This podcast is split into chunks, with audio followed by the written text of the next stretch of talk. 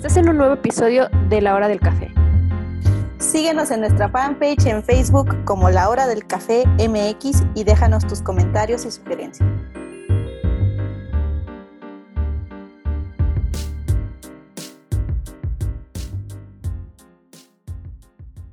En este primer capítulo vamos a hablar sobre la mejor época de la escuela o la mejor época escolar para nosotras. Eh, pienso que todos hemos guardado recuerdos entrañables sobre nuestros años escolares, desde el preescolar hasta la universidad, para quienes eh, hemos tenido el privilegio de, de pisar una alguna vez. Más que nada, yo creo que empezando conmigo, le comentaba a Dani hace rato que estábamos estableciendo la dinámica que yo personalmente siento que ninguna de las épocas de mi vida escolar han sido así como que, uff, lo mejor de mi vida. O sea, Quiero regresar a esa fecha. Ajá, uff, qué chingón sería regresar a la primaria. O sea, obviamente no. ¿Por qué? Eh, yo siempre he sido una persona remontándome a mi niñez, a mi adolescencia, una persona muy insegura, llena de prejuicios, no por mi aspecto físico, bueno, o probablemente sea un factor, pero más que nada por lo que comentábamos en la introducción, soy una persona muy claridosa en cuanto a todo lo que quiero decir y todo lo que quiero aprender. Entonces, por ser una persona tan claridosa y tan ávida de aprender cosas nuevas y de expresarme y de tirar mi choro mareador y que no me digan, ya cállate, por favor, o cosas así, eh, sufría mucho de, de bullying. Entonces, el bullying me ha perseguido desde el preescolar, desde el preescolar y lo viví en la primaria y en la secundaria y en la preparatoria. Incluso me persiguió hasta la universidad pues bueno, yo en este punto de mi vida digo, ah, todas esas experiencias me han forjado, ¿no? Pero realmente no, ya a este punto de mi vida digo, sí me forjaron tales experiencias y ya no siento un recelo por todas las personas, por todas las personas, cabe aclarar, este, que me hicieron algún daño o algún perjuicio en algún momento de mi vida, porque gracias a esas experiencias soy lo que soy ahora y no puedo estar más que agradecida por todo eso. No lo volvería a pasar, pero este, claramente es algo que agradezco, ¿no? Agradezco que haya yo pasado por esas experiencias que me forjaron. Yo, creo, bueno, ya este, interrumpiéndote tantito, yo creo que pues tú te lo pudiste tomar así, pero hay personas que lamentablemente no pueden dar el siguiente paso, ¿sí sabes? Ah, claro, claro. Que a lo mejor, bueno, yo no sé qué tipo de bullying haya sufrido. Este, bueno, yo creo que cualquier bullying, o sea, ninguno es pequeño. Yo creo que cualquiera, este, a todos nos afectan diferentes cosas de diferente manera y en diferentes proporciones. Este, pero hay personas que, híjole, sí les hacen la vida imposible a otros. Pues sí, en ese aspecto yo me considero privilegiada porque a lo mejor y el acoso que yo sufrí en mis, en mis épocas escolares fue más psicológico, porque yo he visto personas que se las han visto muy, muy, muy mal en sus épocas escolares, de que el acoso no solo es psicológico, sino que es físico, o sea, mm, que ya van y se meten hasta con sus familiares. Entonces, este, tal vez, como dices, eso ha sido un factor para yo considerar, considerarme afortunada de que pude salir de eso que en su momento me hizo tanto daño, ¿no? Pero viéndolo en retrospectiva, pienso yo que mi mejor época para, así como para decir, esta fue la menos peor de mi vida, tendría que haber sido la secundaria. Eh, ¿Por qué la secundaria? Pues yo vivo en una colonia de las de aquí del lado del oriente de la de la ciudad de Durango. Entonces, este la casi siempre toda mi vida escolar ha sido en escuela pública, excepto claro, la preparatoria, ¿no? Que fue en preparatoria privada. Pero la secundaria en la que yo estaba está relativo cinco minutos caminando de aquí de mi casa a su casa cuando gusten. Y pues más que nada, pienso que en la secundaria aprendí muchas cosas que fueron como que el, el parachute de todas estas cosas que, que me han formado. Una de las primeras fue que descubrí, uno, que podía cantar. es ahí cuando, bueno, lo descubrí más bien en la primaria, pero ya a un nivel un poco más amplio. Lo descubrí en la secundaria porque había una maestra cuyo nombre es Rosa Alba, con siempre voy a estar agradecida con ella, que vio ese, ese, ese brillito en mí y exacto, que en ese momento yo dije, no, pues, pues no, es, no es nada, ¿no? Pero ella vio esa venita de talento y dijo, claro que lo podemos explotar y lo podemos trabajar. Una acotación aquí, mi familia es muy eh, artística, muy sensible al, al, arte, entonces casi todas las personas en mi familia, incluyendo mis cuatro hermanos y mis padres, son muy fanáticos de la música. La que empezó con todo esto de la cantada fue realmente mi hermana mayor. Ella, este, pues empezó cantando, descubrió que tenía talento para hacerlo y participaba en los concursos típicos que se hacen en las secundarias. No me dejarán mentir quienes estuvieron en secundaria pública. En los concursos académicos y que el de matemáticas y que el, el, eh, el de canto y el de oratoria, ajá, y el de origami, no sé qué. Entonces, este, mi hermana mayor fue la que comenzó toda esta trayectoria artística en la familia. Yo por imitación dije, wow, yo también quiero cantar.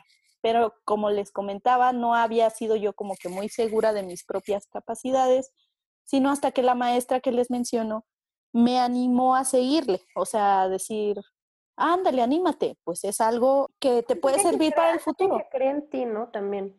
Tiene ándale, eso es muy importante, ¿no? En algún punto de tu vida encuentres a alguien que te impulse a seguir haciendo lo que amas hacer en el momento, porque pues hay cuántas personas hay que no pueden lograr sus metas o no se sienten seguros de hacerlo porque no hay ese alguien, ni siquiera ellos mismos, que les anime a, órale, síguele, no te rindas o, o échale más ganas o lo que sea, ¿no? Uno quisiera ser totalmente autodidacta y, wow, sí, yo, yo lo puedo todo y todas me la pegan, ¿no? Cosas así.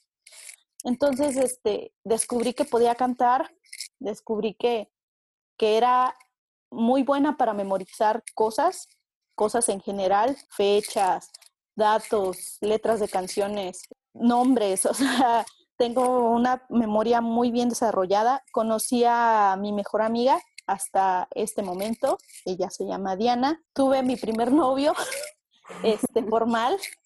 O sea, la secundaria para mí fue un descubrimiento enorme de todas mis habilidades. el caparazón, ¿no? Sí, sí, o sea, yo puedo decir que ahí rompí el caparazón que había tenido durante mis primeros seis años de, de primaria y salí a la luz de la sociedad y dije, wow, puedo hacer todas estas cosas. O sea, siento que la secundaria fue la época en la que descubrí qué potencial tenía para hacer las cosas. Y pues claro que es súper valioso porque gracias a eso realmente incluso descubrí que puedo hacerle frente a las injusticias, de que no estoy para aguantar cosas, porque fue la primera vez que le hice frente a una persona que me hizo bullying vaya, la secundaria es la mejor época escolar para mí, aunque mi cerebro no funcione del todo y haya omitido casi la mayoría de lo que pasó, pero recuerdo lo más relevante. Son cosas que yo creo que me han ayudado mucho eh, personalmente a cuando quiero ver en retrospectiva todo mi crecimiento, yo creo que una, una de las épocas más importantes tendría que ser eso. Bueno, les voy a adelantar algo, pero creo que nuestra lista de temas a tratar, no tenemos el bullying, pero ahorita que lo mencionó Gaby, yo creo que estaría interesante. Y deberíamos abordarlo. Estaría interesante hablar ya más a fondo sobre eso y, y cómo te puede afectar o cómo, bueno, cómo más bien ya ahorita de adultos, cómo es que, bueno, vamos a conseguirles personas que nos cuenten sus experiencias. Este, de cómo les afectó, cómo salieron o cómo es que todavía siguen lidiando con esa situación. Claro. Bueno, eso fue un pequeño comercial, porque bueno, se me hace interesante ahorita que lo mencionas. Bueno, pues me toca a mí, a diferencia de Gaby, creo que concuerdo con Gaby de que la mejor época fue la secundaria, pero no hay ninguna época en la que yo diga no me gustaría regresar. O sea, el kinder para empezar no, no, pues yo creo que todos chillamos en el kinder, ¿verdad? Sí, ya sé. Entonces, este, no fue como que mi, mi, como que apenas uno está queriendo, queriendo cortar el cordón umbilical, ¿no? O sea, primero sí quería ir al kinder, incluso me, bueno, me acuerdo que en algún momento mi abuela me platicó que me compraron una mochilita y me tenían que ir a dar la vuelta a la manzana por el kinder porque eh, crecí en la casa de mi abuela. Entonces el kinder se encontraba básicamente a unos, pues a una cuadra, o sea, ni siquiera a la cuadra. Entonces me compraron una mochilita y me tenían que ir a dar la vuelta para que hiciera como que iba al kinder. Ya cuando entré al kinder, horror, fue una chilladera, no quería ir. De hecho, como que tengo un vago recuerdo, así, te lo, o sea, un vago, muy vago recuerdo de que falté un periodo de, de kinder porque tuve un pequeño accidente con mi abuelo en la bicicleta, entonces metí la pierna en, en, la cadena mientras mi abuelo le iba dando entonces, pues me lastimó la pierna, ¿verdad? Ah. O sea, bueno, estoy segura que sí fue por eso, pero como que es vago el recuerdo, no me acuerdo muy, muy bien, hacía grandes rasgos, pero, pero bueno. Luego ya en la primaria, estuve los primeros cinco años en la misma primaria. Yo creo que sí fue una de las épocas importantes y les voy a decir por qué. Afortunadamente, y a lo mejor yo creo que soy de las pocas personas porque he hecho como que pequeñas encuestas, que todavía conserva sus amistades de primaria. De hecho, este, hubo una temporada en la que nos juntábamos, o sea, ya grandes, ¿eh? Y, ya grandes les hablo, todavía nos juntamos. Entonces, es, cuando me preguntan, oye, ¿qué onda? Este, ¿Con quién vas a ir? Entonces, con los de siempre. Entonces, los de siempre, pues en mi familia ya saben que son mis amigos de la primaria. Le mando un saludo a Miros, que es una de las personas que pues ha estado ahí, ha estado en momentos buenos, en momentos malos, este, nos alejamos un poquito en secundaria, pero bueno, eh, los primeros cinco años lo pasé ahí y mi salón era muy unido. No sé, hicimos un montón de cosas. Tengo que, bueno, aquí le estaba comentando también a Gaby antes de que iniciáramos, como, les comenta, de que estábamos viendo cómo, cómo iba a ser la dinámica. Pues desafortunadamente fue de las personas que hizo bullying. No estoy muy orgullosa de eso, pero el problema es que también a veces soy un poquito intolerante bueno, siempre he sido un poquito intolerante.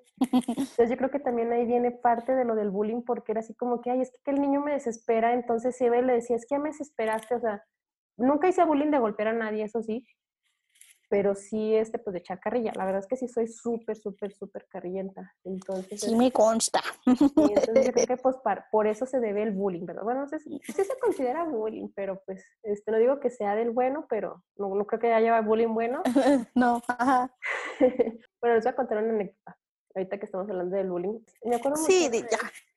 Una, en, estábamos como en segundo de primaria y había una niña que siempre se robaba los lápices y las gomas y los sacapuntas, y a mí me chocaba eso. Y más porque mi mamá siempre ha sido, te compro esta pluma y ya no te va a volver a comprar en los seis años de primaria. Pues obviamente cachamos que fue ella y que creen que yo fui la que armó la revolución, así de que no voy a decir su nombre porque ahorita ya somos amigas, o sea, bueno, siempre hemos sido amigas, no, me, no creo que me acuerde de Roselo, no sé si se acuerde, pero sí fue de las primeras así de que no, pues vamos a quitarle la mochila y yo agarré la mochila, me acuerdo que hasta estaba arriba de una banca y volteé la mochila y salieron los lápices, colores, gomas, sacapuntas de todos. Entonces sí se hizo un súper relajo. Todos recuperamos nuestras cosas, pero pues de ahí en fuera, pues no, nada más. Este, ya después ella se cambió de escuela, no a raíz del bullying, tengo que, aclarar. ¿eh? Hay que agregar, sí. Ajá, pero lo chido es que después de eso, bueno, nos íbamos en, en, camión, ella vivía por la casa de mi abuela entonces, siempre nos íbamos juntas, nos regresábamos juntas y a la fecha todavía platicamos súper bien. Después de que a ella la cambiaron de primaria, pues todavía nos seguimos frecuentando poquito, o sea, nos veíamos y nos saludamos. Y digo frecuentando poquito porque pues en ese entonces no había celulares, no había redes sociales, uno estaba chiquillo, puro teléfono de casa, ¿no? Oye, ¿ti no te regañaban porque te la pasabas hablando por teléfono en tu casa? Sí, carísimo y finísimo. ¿Estabas hablando de celular? Y yo, pues sí.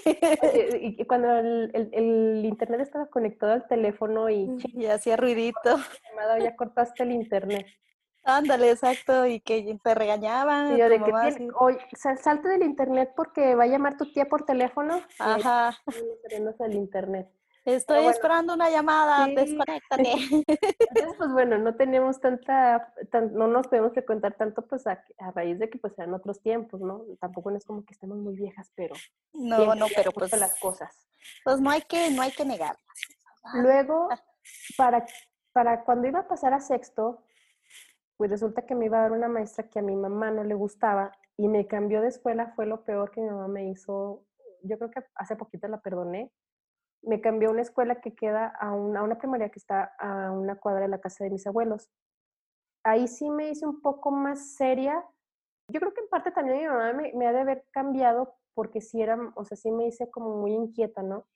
no era como que no crean que recibía reportes ni mucho menos, pero ya cuando me cambiaron a ir así como que, ay, o sea, odio venir aquí, odio a mis compañeros, este, no, o sea, se los juro que fue fatal, pero afortunadamente, gracias a eso, hice muy, muy buenos amigos, pero pues fue así como que muy fugaz. Este, ya después, en secundaria, otra vez, estuve dos años en la misma secundaria, pero estos dos años yo creo que sí fueron de los mejores. Aún frecuento a mis amigas, de hecho, este, ahora con la pandemia, Mm, yo les hablaba a cada una por separado, ¿no? Bueno, aquí conocí a mi mejor amiga hasta la fecha que puedo decir es como mi hermana Jessica, te amo. Siempre, siempre Jessica, o sea, ha sido la persona con la que he contado en todo momento.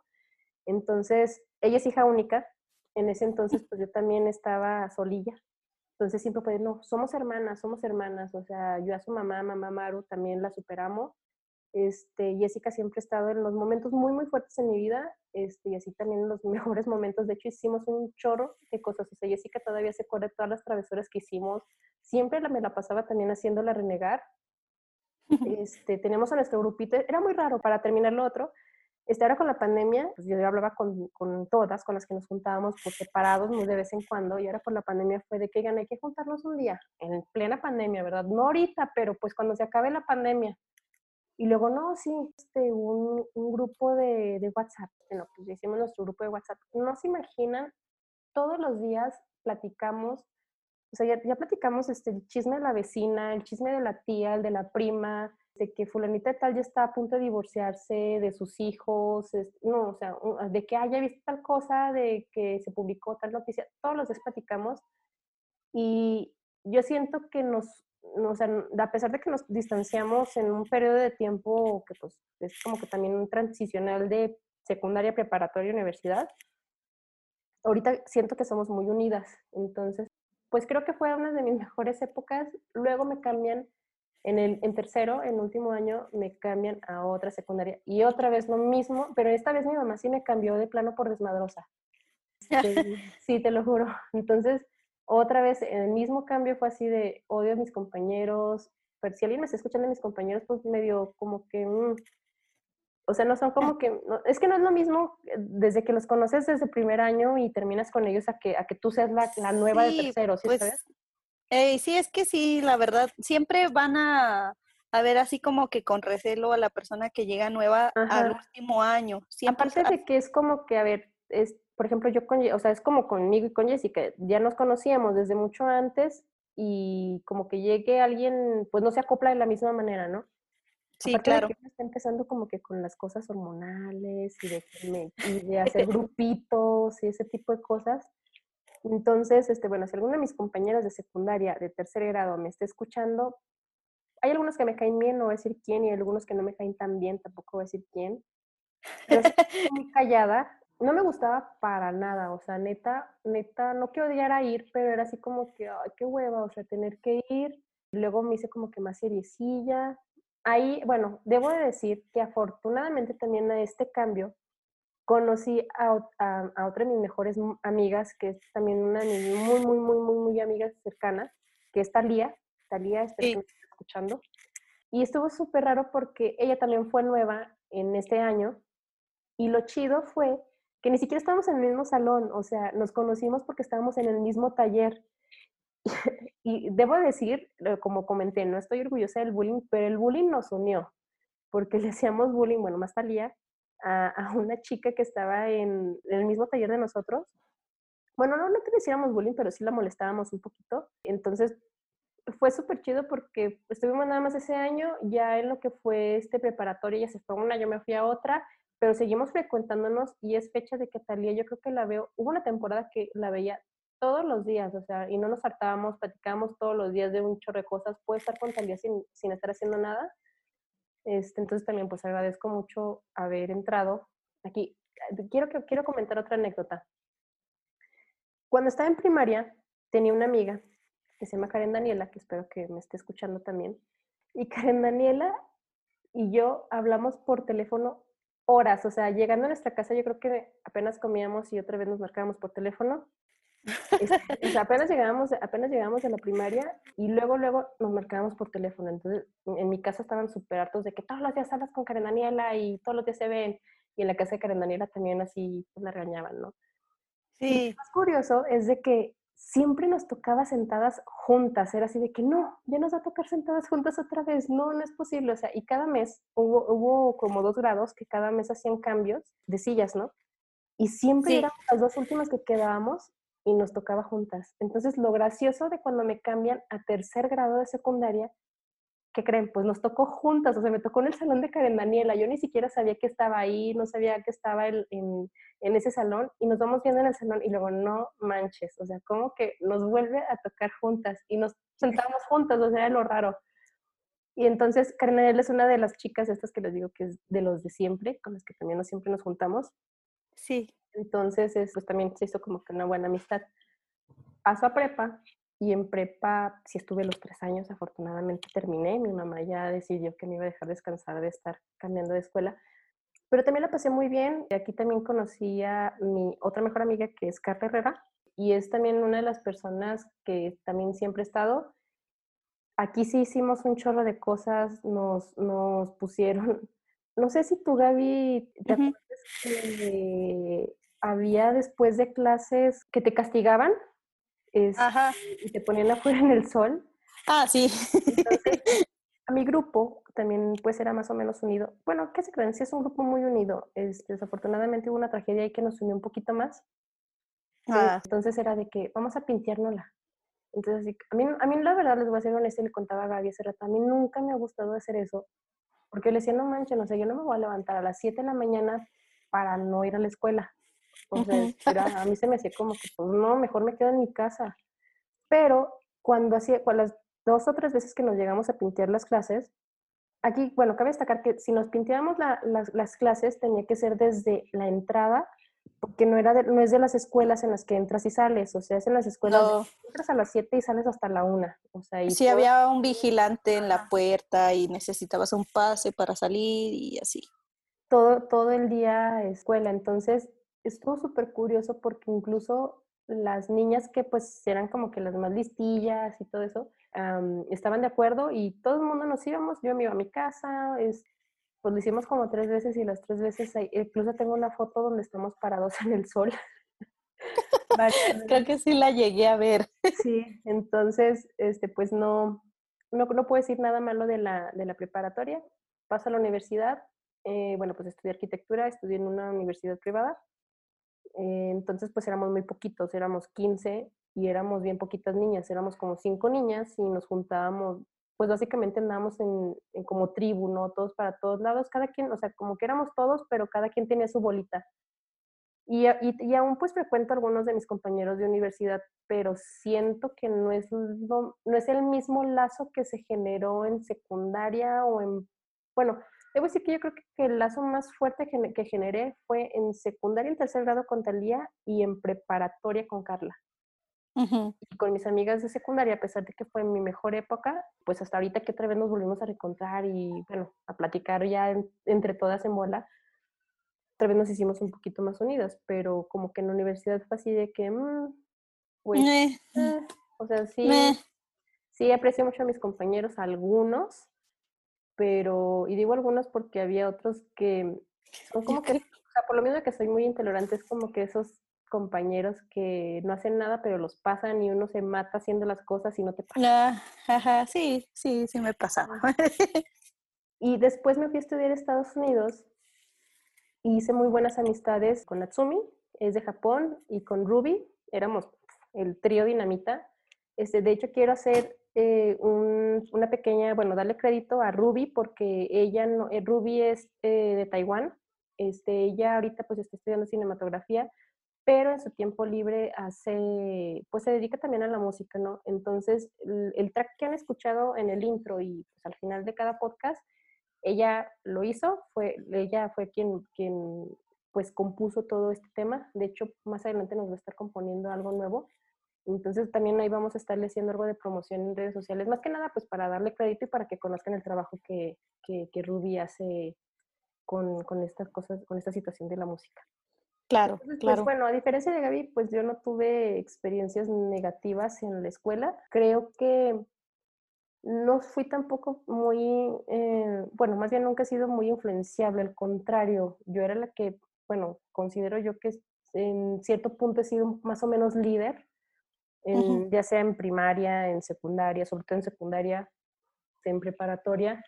Entonces, pues nunca tuve una experiencia negativa, pero si tuviera que regresar, en definitiva sería en secundaria, en los primeros dos años de secundaria, sin duda. Claro. No, pues sí, yo pienso que, mira, es lo que comentabas.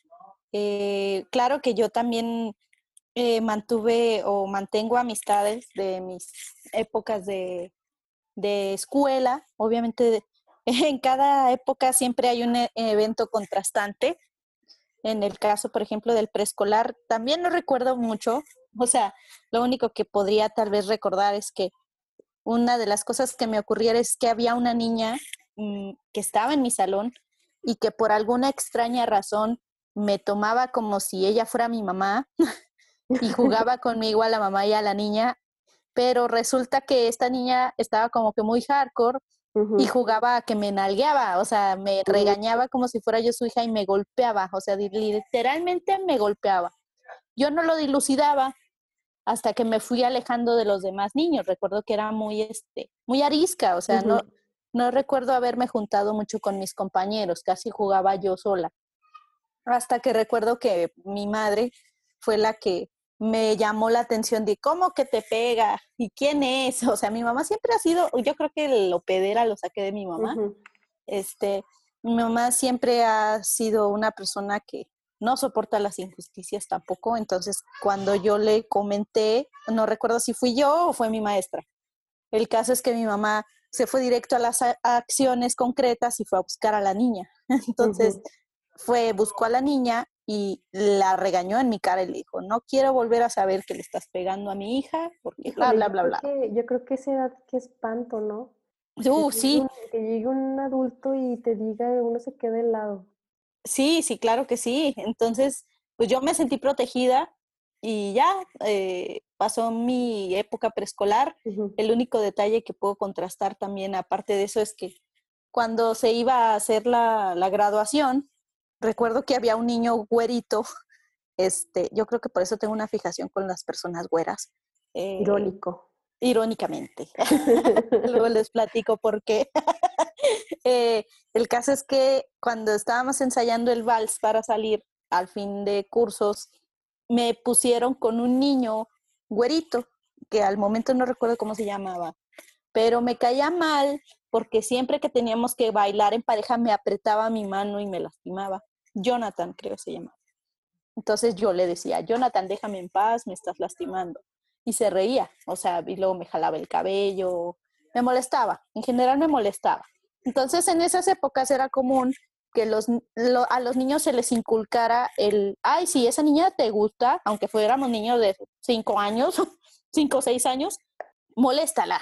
o sea, y de hecho también hubo personas que me dijeron, es que le gusta seguramente. Sí, es súper típico, era súper, bueno, no sé ahorita, pero era súper típico de que... Ya debe ser menos. Molesta, es que te molesta mucho. Ajá. Ya debe ser menos porque digo, son niños, ¿no? o sea, a un niño no le puede, bueno, quién sabe, ¿verdad? Cada niño es un universo, pero no creo que sea bueno normalizar el, el abuso entre las personas desde tan pequeñas, ¿no? Pero en fin, el caso es que llegó un punto en el que ya no lo soportaba y le dije a mi maestra que me cambiara de niño. Incluso hay una foto el día de la graduación en la que hay, estamos Jonathan y yo en la foto, pero resulta que al final no bailé con él, me lo cambiaron a último momento y nunca bailé con él. Hasta ahí quedó, sino que unos días después o unos años después, recuerdo a mi mamá encontrar la foto y yo decir, mira, ese es el niño que me apretaba la mano. Dice, ¿sí sabías que falleció? Y yo, ¿qué? No dice, dice, sí, saliendo, saliendo de la graduación, lo atropellaron y se murió. Y yo, no manches. Güey, o sea, te ríes, güey, o sea. Sí, o sea, me parecía... sí, sí, estuvo muy como muy loco, ¿no? Estuvo muy, muy loco. Entonces, es lo que te digo, siempre tiene que haber algo que me recuerde cierta época de la escuela porque algo pasó, ¿no? Entonces, este, pues en, la primaria, pues sí tengo, tenía, eh, sí tenía amistades. Eh, de hecho, yo a Talía la conozco de la primaria. Estaba conmigo, estuvo los seis años. Eh, y yo también te digo, siempre fui muy, una persona muy retraída y tenía una relación ríspida con casi todos. Entonces era así como que muy de lejitos y eh, contadísimas las personas con las que yo me juntaba, porque pues era, me iba más o menos bien, o sea, no me iba mal en la escuela, digamos que iba, iba bien. Entonces, ¿cuándo fue? En quinto o en cuarto año entró un niño nuevo eh, que se llama Eduardo. Entonces, a partir de que entra Eduardo a la primaria, recuerdo que el mismo maestro me, nos adjudicaba una especie de relación entre los dos y siempre me lo endilgaba. ¿Y Lalito? ¿Y dónde dejaste a Lalito? Me, me acuerdo que me decía muy seguido. Y yo le decía, pues no sé, en el baño o jugando, no sé. Y llegó un punto en el que yo creo que la presión social fue tanta que nos hicimos noviecitos de primaria. Ay, de manita sudada. Sí, sí, sí, o sea, lo más cercanos que estuvimos de ser noviecitos, o sea, de hacer acciones de noviecitos, fue comer churritos en el astabandera los dos juntos. y me acuerdo que nos echaban mucha carrilla a los dos y no recuerdo bien cómo fue el curso de tal relación. A final de cuentas, pues nos hicimos muy buenos amigos, él y un primo de él que se llama Jaime, que ojalá estén escuchando, bueno, Jaime, este, esté escuchando esto. Y fue una amistad muy sincera. Lamentablemente Eduardo falleció en el 2014, entonces pues creo que lo, lo que me quedaba de bueno en la primaria se fue con él. O sea, él era mi recuerdo más entrañable de la primaria. Eh, fue de las pocas personas con las que yo pude convivir de manera sincera. Iba a mi casa. Recuerdo que yo iba a su casa, vivía su, con su abuelita aquí detrás del Panteón de Oriente íbamos a su casa y me invitaban a comer. Recuerdo que una vez tuvo un accidente donde lo atropellaron y fui a verlo y me puse a llorar enfrente de él porque pensé que estaba muy gravemente lastimado, porque estaba lleno de vendas y tenía su barbilla raspada, o sea, el, el auto que lo atropelló pues lo aventó hacia el piso. Entonces, pues creo le fracturó algunos huesos. Él acaba de cumplir fue en 2014, sí, 2014, sí, estaba yo embarazada de Eli. Sí, acaba de cumplir seis años de fallecido el 16 de agosto y pues sí, es una memoria entrañable para mí. En la secundaria, puta, pues te digo, me traían a ida y vuelta en concursos de cualquier índole. Eh, los maestros nos tenían mucho en estima porque en esa secundaria estuvimos casi todos mis hermanos y ya nos ubicaban por el apellido, ¿no? Ay, sí, los Campillo, mi apellido Campillo, este, los Campillos, sí, sí, son muy buenos estudiantes y muy talentosos. Muy buenos, muy buenos cantando todos. Muy buenos cantando y no sé qué. Entonces ya llegó un punto en la secundaria en el que yo ya me sentía un poquito harta. O sea, incluso el tercer año de secundaria fue así como que un, ah, ya, terminemos con esto y ya, porque estaba como en dos, tres concursos. Y es, esta desmotivación vino porque cuando yo estaba en los primeros dos años me permitían estar en los concursos en los que a mí se me antojara, aunque se me cruzaran los horarios, ¿me explico? De hecho, en segundo año de secundaria logré llegar al concurso estatal de canto con las secundarias eh, generales. No gané ningún lugar, pero pues fue la primera vez que me paré en el Ricardo Castro y casi me hago pipí. Entonces, para mí fue un gran logro y evidentemente nuestra secundaria rival, que era la ESIMA en ese entonces, eh, paró las uñas y dijo que no podía ser que los alumnos de la escuela donde yo estaba estuvieran en tantas categorías concursando. Al año siguiente eh, nos restringieron las categorías a solo dos. Entonces yo le dije, no, pues deme deme canto y deme oratoria. Y me dijeron, no, es que oratoria ya está ocupada. Yo, ¿qué?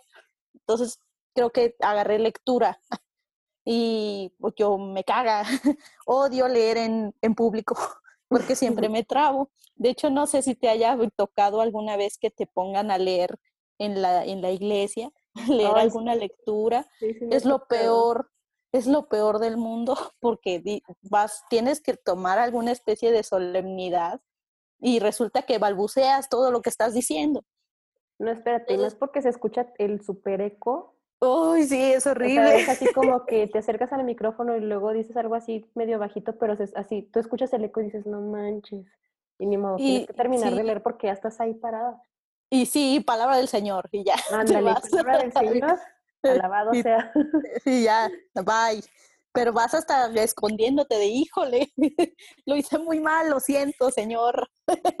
Entonces, este, yo recuerdo que en la secundaria nos daban poca o nada de, de, de capacitación de cómo debe ser un concurso de lectura. Solo nos decían, pues lee, y es todo, ¿no? pero no, o sea, te dabas cuenta en frente de los jurados que había más cosas a calificar. Por ejemplo, que pues que tienes que estar viendo hacia arriba, que tienes que darle una especie de feeling a lo que estás leyendo, que no debes estar estática, que te tienes que parar de cierto modo, o sea... Que las manos tienen que ser arriba de, tu, de tu torso, o sea, si mueve las manos de arriba de tu torso para arriba y si es más abajo ya es error. Sí, cosas técnicas, muy, muy técnicas y muy básicas que yo nunca supe que eran factores de calificación. Entonces, pues evidentemente en ese concurso me fue horriblemente mal. Entonces, para el concurso de canto yo realmente ya no le quise echar ganas. O sea, dije, no, ya. O sea, ¿qué caso tiene? ¿Para qué quieren que le eche ganas a esto si al último, pues, no estoy este, dando todo lo que tengo que dar, o sea, no me sentía yo motivada y el tercer año fue un fracaso, ¿no? Pues es que también ya mm. no te sentías a gusto, ¿no? No, o sea, yo, si hay algo que yo no soporto es que me limiten a lo que voy a hacer y sobre todo si es algo que me gusta hacer. Entonces, cuando yo llego a la preparatoria, ah, de, hecho me acuerdo que como mi amiga Diana iba a entrar al Cebatis al, al 89, yo le decía a mi mamá que me metiera al Cebatis porque pues ahí va a estar mi mejor amiga, ¿no? Y mi mamá siempre fue muy enfática en decirme que no y que no me iba a meter porque en esa preparatoria los profesores no daban las clases y que ella no iba a pagar de Oquis una preparatoria para que me educaran a medias, ¿no? Eh, entonces me metió al Promedac y cuando me dio el nombre de la preparatoria dije, ¿qué? ¿Qué es eso? Entonces me metió y me acuerdo que nos daban una semana de inducción, así le llamaban. Recuerdo que la generación en la que nosotros entramos cambiaron completamente el plan de estudios a lo que escuché. Antes daban más clases o eran otro tipo de materias o algo así. Pues bueno, eh, regresando a lo que estábamos comentando, eh, cambiaron la currícula y nos pusieron el, el curso de inducción y yo dije, ay, pues qué padre, se ve una escuela pues muy padre, ¿no? Entonces, pues como siempre yo había tenido recelos, pues los primeros días no hablaba con nadie. Era así como que, mm, este, no conozco a nadie, no habla con nadie. Y hasta la fecha, que ya estoy casi treintona, si yo no conozco gente, no hablo con gente porque soy una patata antisocial. y regresando a lo de la preparatoria, ¿no? O sea, yo en ese momento te digo, no, pues no tenía habilidades sociales, porque no, realmente no tenía vida social. Empecé a salir a la calle y eso muy poco. Apenas cuando eh, llegué a la preparatoria, y eso casi saliendo, o sea, yo jamás en la vida había convivido con gente externa a mi círculo ni a mi familia. Entonces mis, mis habilidades sociales eran nulas. Entonces, la gente que se fue acercando a mí diciéndome, ay, ¿Cómo te llamas? Ay, qué bonito nombre. Mira, yo soy fulanita. Una de las primeras personas que se me acercó se llama Cintia, eh, que le mando muchos saludos, y un chico que se llama Joel. Ellos se me acercaron y me dijeron, ven, acóplate. Les agradezco mucho que me hayan ayudado a eso. Y pues de poco en poco, este, fuimos eh, haciendo migas todos hablaba con todos de manera pues realmente muy general, o sea, como mis compañeros. Me hice un, de un grupito, o sea, de, de amiguitas, éramos cinco. Eh, y pues decían que yo estaba en el grupito de los nerds, pero no me agradaba la idea. Gabriel es una persona muy inteligente y que siempre me cayó muy bien y, también hacíamos muchas bromas. Eh, él era del, el más inteligente del salón, siempre llevaba su 100 en toda su boleta y lo recuerdo con mucho cariño a él porque también cuando algo se me atoraba, él era el que salía al quite conmigo. Entonces, pues siempre se lo voy a agradecer. Ojalá y esté escuchando y pues un saludín. Te digo, estaban pues las fresquis a las que les llamábamos. Eh, yo tenía nuestro grupito, pero realmente nunca le pusimos un nombre. no, nunca nos dimos un nombre. Este, recuerdo que éramos Karen, Caro, Osmara, eh, Brigitte, que Brigitte se fue antes de terminar, eh, y yo, y Mayela. Me acuerdo que éramos nosotras. Este, nos volvimos cinco cuando se fue Brigitte, eh, pero eras, éramos muy unidas y nos tomábamos fotos y salíamos este, a tomar algo. O sea, era lo más cercano que yo tenía a tener amigas. Eh, yo me sentía incluida, entonces llegó un punto en el que, pues sí, sí me sentí muy bien. En el punto en el que ya todo se fue al carajo, por así decirlo, fue como para quinto semestre, en el que tuve un roce con una, con una de las chicas y pues evidentemente por solidaridad eh, nos alejamos todas y yo mm, me volví totalmente hermética con todos. Recuerdo que en ese entonces fue cuando metieron las especialidades y yo conocí a un chico que en ese entonces era como que mi quedante pero realmente nunca pasó nada, eh, éramos amigos, nada más. Entonces, cuando se dio el momento de elegir las especialidades, yo me cambié por él a físico-matemático. Yo aborrezco las matemáticas, no las soporto, nunca reprobé, pero no las soporto, eh, la física menos. Lo más cercano a algo que yo pudiera apreciar, creo que podría ser el dibujo técnico, pero porque lo llevé los tres años de secundaria, ¿no? Entonces tenía nociones, entonces dije, bueno, pues no me va a ir tan mal. Pero es uno de los errores más grandes que he cometido en mi vida el haberme metido ahí, porque pienso que toda mi, mi avance en la preparatoria, mi vida social y todo se fue en picada completamente esos dos últimos semestres. Empecé a bajar calificaciones, me quedé sin amigos. La persona con la que estaba en ese momento fue la persona que más daño me hizo en toda mi vida. Yo creo que no hay una persona que me haya hecho más daño que él. Y este me volví incluso muy agresiva, o sea, fue horrible, fue horrible, yo pienso que los años negros vamos a llamarle. Sí, los, fueron los años negros de mi preparatoria. Y por eso siento que la preparatoria no tiene rescate porque no hay manera de sopesar lo malo que me pasó con lo bueno que había adquirido porque lo malo fue muchísimo, ¿me explico? Entonces, Tuvo imagínate. más peso lo malo, ¿no? O sea, sí, sí. Lo, que ya habías construido que tanto te había, te había, te había costado construir y de repente, pum, o sea, todo se fue. Ajá, todo, todo, todo se fue al carajo y recuerdo que ya los últimos meses o semanas de la preparatoria yo ya estaba harta y incluso les llegué a decir a mis compañeros, les llegué a gritar en su cara, ya estoy harta de todos ustedes, ya me quiero ir, ya no lo soporto, ya basta, ya, o sea, ya no quería yo saber nada. Yo estaba muy mal en ese entonces, muy mal psicológicamente y, y ya lo que quería yo era salir. De hecho, cuando se hizo lo de la graduación, yo no quería ir.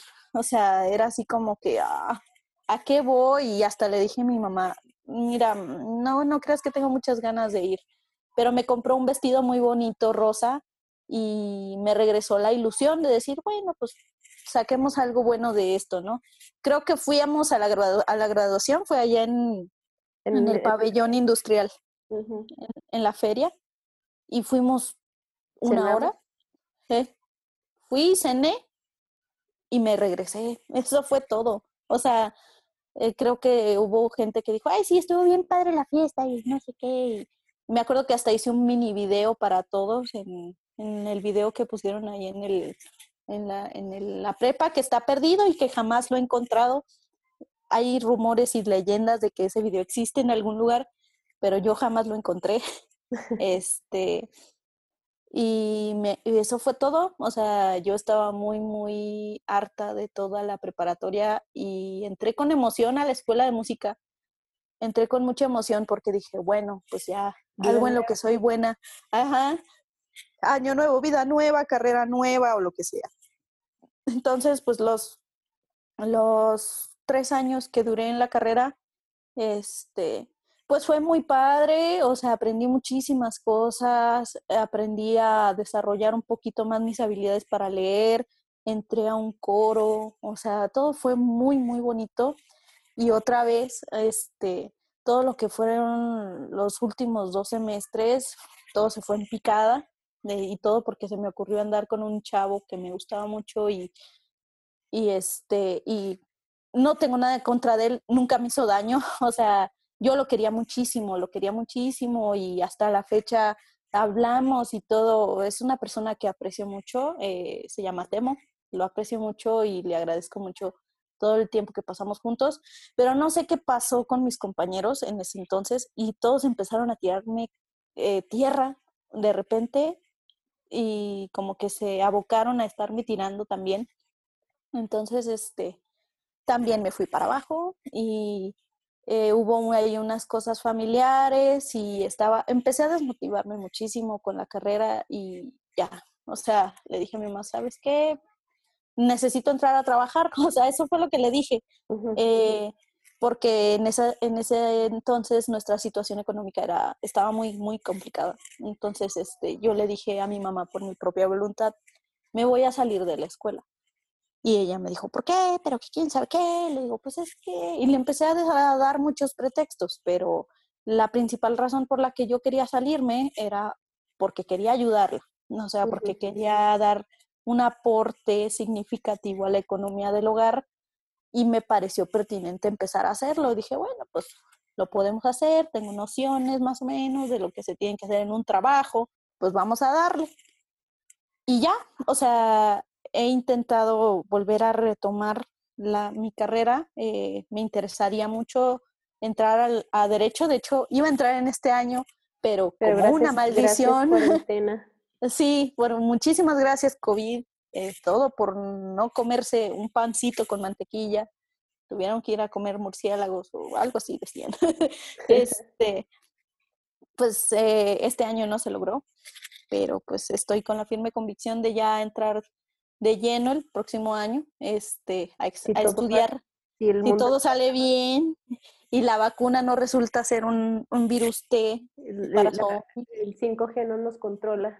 Ah, exacto, siempre que Bill Gates no nos implante un chip en el cerebro con su vacuna, eh, planeo retomar y yo espero con toda mi fuerza que redimirme, o sea, poder decir, ya puedo considerar que esta época escolar ha redimido todas mis épocas anteriores. Eh, como te digo, no siento que odie todo lo que me haya pasado. Claro que me hizo estragos, claro que me hizo daño, pero este, me forjó y me hizo fuerte y me dio muchos aprendizajes y muchas amistades. Algunas ya no están conmigo, algunas este, todavía se acercan conmigo de vez en cuando y pues algunas están este, en, allá en el cielito lindo. Entonces, este, mm, digo, eh, yo pienso que hay que tomarlo con filosofía, eh, el, el, pensar que hay personas que tienen un poco de recelo al entrar a las épocas escolares,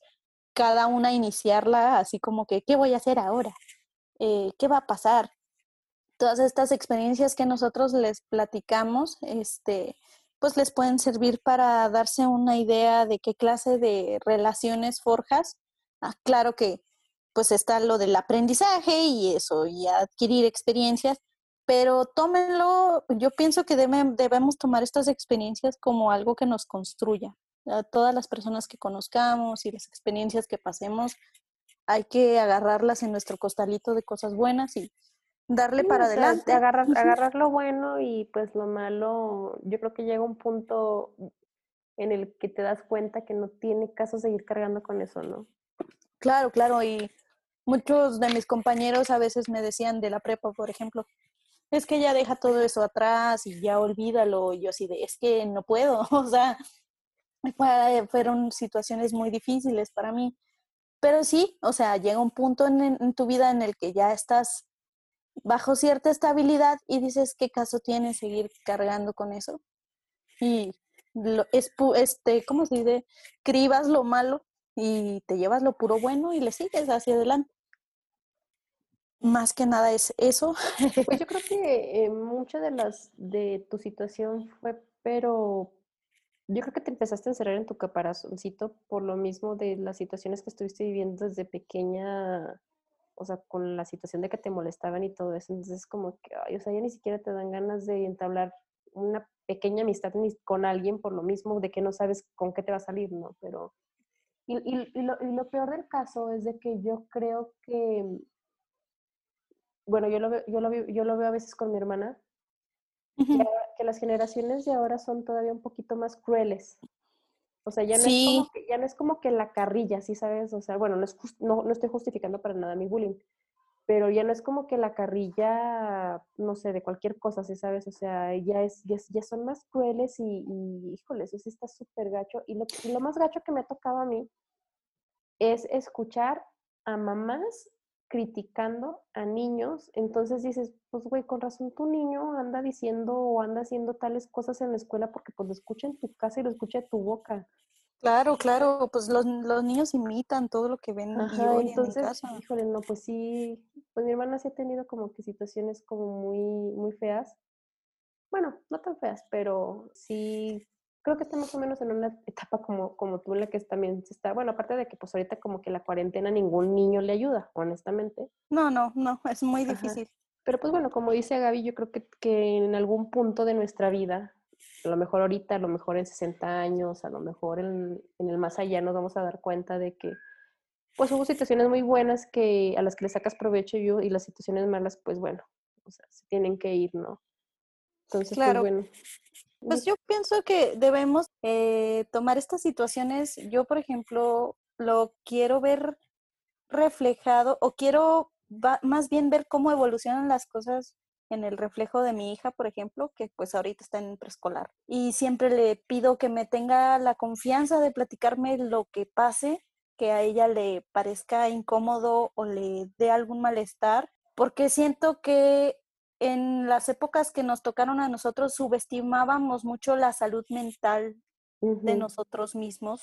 ¿Sabes que yo creo, yo creo que también, bueno, no sé en tu situación, pero por lo menos en mi situación, bueno, mi mamá pues siempre tuvo que trabajar fuera, desafortunada o afortunadamente, pero yo no recuerdo así como que, mm, yo siento que antes a los niños también se les subestimaba mucho, ¿no? Sí, claro. No, como dices tú, o sea, como que no le daban tanta importancia a, a como se le está dando ahora. Yo no sé si sea bueno o sea malo, pero era así como que, bueno, pues ya te peleaste, nada más no te dejes y si te vuelven a pegar, pues ahí tú le vuelves a pegar. Pero nunca iban más allá de, ¿qué onda? ¿Cómo te sientes? Como ahorita, sí sabes, o sea, como tú lo estás diciendo, o sea, no era más retraído para ciertas cosas, ¿no? Sí, pues era uno más práctico, o sea, porque eh, algo que vemos reflejado mucho, que tú lo mencionas y yo lo puedo mencionar ahora, este, mi papá siempre ha vivido separado de nosotros, no porque esté divorciado de mi madre, sino porque él siempre ha trabajado allá en México, en la Ciudad de México. Entonces, para él era mejor quedarse allá trabajando pues porque somos cinco chamacos, que ahorita pues ya todos somos mayores de edad, y mi mamá y mi papá tenían que perreársela entre los dos para poder darnos un sustento digno, o sea, que ellos consideraran que nos estaban dando lo mejor de lo mejor. Este, entonces mi mamá siempre ha sido una persona muy productiva y sobre todo muy práctica. Entonces, para mi mamá, que también es eh, una persona con un enorme corazón, a veces para dar la vuelta a la hoja solo tenías que olvidarlo y pasar, o sea, simplemente dar el paso hacia adelante y se acabó. Pero es lo que yo a veces le comentaba eh, porque chocábamos mucho. Yo le decía, es que yo no soy como tú, o sea, yo, yo soy demasiado sensible ante estas cosas y para mí no es tan fácil hasta la fecha dar simplemente la vuelta a la hoja y olvidarlo todo. O sea, no puedo hacerlo porque supongo que es parte de mi personalidad Yo pienso que, por ejemplo, te, te mencionaba que mi hija, ella es una niña que le encanta rodearse de personas y hablar con ellas y jugar con ellas y compartirles todo. Y lo has notado tú que la conoces. Siento que sí es importante el establecer un lazo en el que yo pueda ver de cerca cómo es que ella se va sintiendo, pero no intervenir. O sea, no meter las manos a sus procesos sociales de que, ay, me, me peleé con fulanita. Una vez llegó y me, me dijo, muy triste, me dijo, estoy triste, mamá. Y yo, ¿por qué? Es que tenía una amiguita en el kinder y ya hoy no quiso jugar conmigo. Le pregunté que si quería jugar conmigo y me dijo que no. Y se fue con otras niñas. Dice, se fue con una niña que me dice cosas feas. Entonces yo le dije, ¿y qué hiciste tú? Dice, pues me fui a jugar con otra niña que es, es mi amiga. Le dije, hiciste muy bien. Entonces, le dije, ten la confianza de que si alguna vez alguna de esas niñas te dice algo que te haga daño, se lo puedes decir a tu maestra o a mí. Y se quedó pensando y dice, pues sí me sentí mal, o sea, me, me sorprendió la, la, claridad con la que me lo dijo, me dijo, sí me sentí mal de que no haya querido jugar conmigo, pero, pero busqué otra persona y me sentí mejor. Le dije, qué bueno que me, me lo platica. Sentí que era una experiencia muy, muy, o sea, muy nutrida para mí como mamá. Entonces, muy profunda, ¿no? O sea, claro. Es, esa conexión, clic que se van haciendo poco a poco, ¿no? Claro, claro, y que ella haya tenido la confianza de platicármelo a ella tan chiquita que está. Y pienso que ahí vamos construyendo el caminito. A lo que me refería es que sí es importante porque ahorita con la, con la información y con la tecnología, lo que decías, ahora los niños son más crueles y este, tienen acceso a más maneras de hacer el bien y a más maneras de hacer el mal con las personas gracias al Internet. Entonces yo creo que sí debemos poner más fija la mirada ahí. Ahorita a los niños les gusta mucho imitar todo lo que ven porque piensan que es gracioso. claro. Este, hay un chorro de videos de, ay, es que le hicieron, no sé, le echaron un pastel o en la cara a un niño, entonces a otro niño ve el video y se le ocurre, ah, fíjate que vamos a hacerse la fulanita de tal o a fulanito de tal para imitar la situación y por eso te digo que a mí se me hace que ahorita los niños son más crueles, o sea, no es como que se quede nada más en el video, lo viste y te dio risa y ya, o sea, ya llegan a un punto en el que quieren imitar lo que ven. Claro, claro, ¿no? Y sobre todo trepando un, paso más el acoso al que llevan a los a sus compañeritos o a las personas o la falta de respeto, o sea, porque muchas es lo que decíamos, o sea, los niños imitan lo que ven en casa. Entonces, si ellos notan que sus padres este no tienen el respeto debido hacia los demás, ellas no consideran que sea algo que para ellos sea relevante y lo imitan, ¿no? Entonces, antes era más fácil que, ay, sí, mm, le pegué a fulanito y ya nos, nos dimos en la madre y ya, se limpiaron nuestras asperezas. Lo que comentabas, personas que antes hacíamos bullying o nos hacían bullying y a final de cuentas resultamos ser amigos o cosas así, porque supimos este, balancear esas diferencias. Y yo creo que a estas alturas no es tan fácil, o sea, el, el daño que dejan las personas es muchísimo más fuerte y pues la gente ya este, lo subestima, o sea, subestiman el daño que hacen y yo pienso que sí, sí hay que abordar eso, o sea, hay que abordar el daño que le hacemos a las personas con, lo, con nuestras acciones y pues tomar conciencia otra vez de lo que es el respeto hacia los demás, ¿no? Sí, claro. Pues bueno, yo creo que nos extendimos a lo mejor un poquito para hacer el primer capítulo. Ahí nos dicen cómo nos fue, por favor, nos mandan sus comentarios, nos dicen, no mames, hablaron un chorro.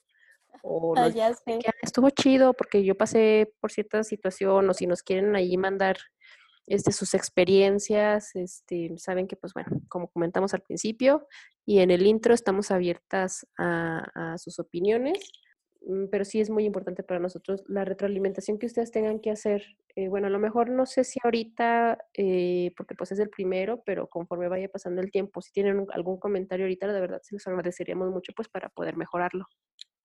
Claro, y pues Ustedes son los que nos van a, dar la pauta para hacer el programa y pues muchísimas gracias por escucharnos y, y por arropar este montonero de palabras que les queremos regalar a ustedes.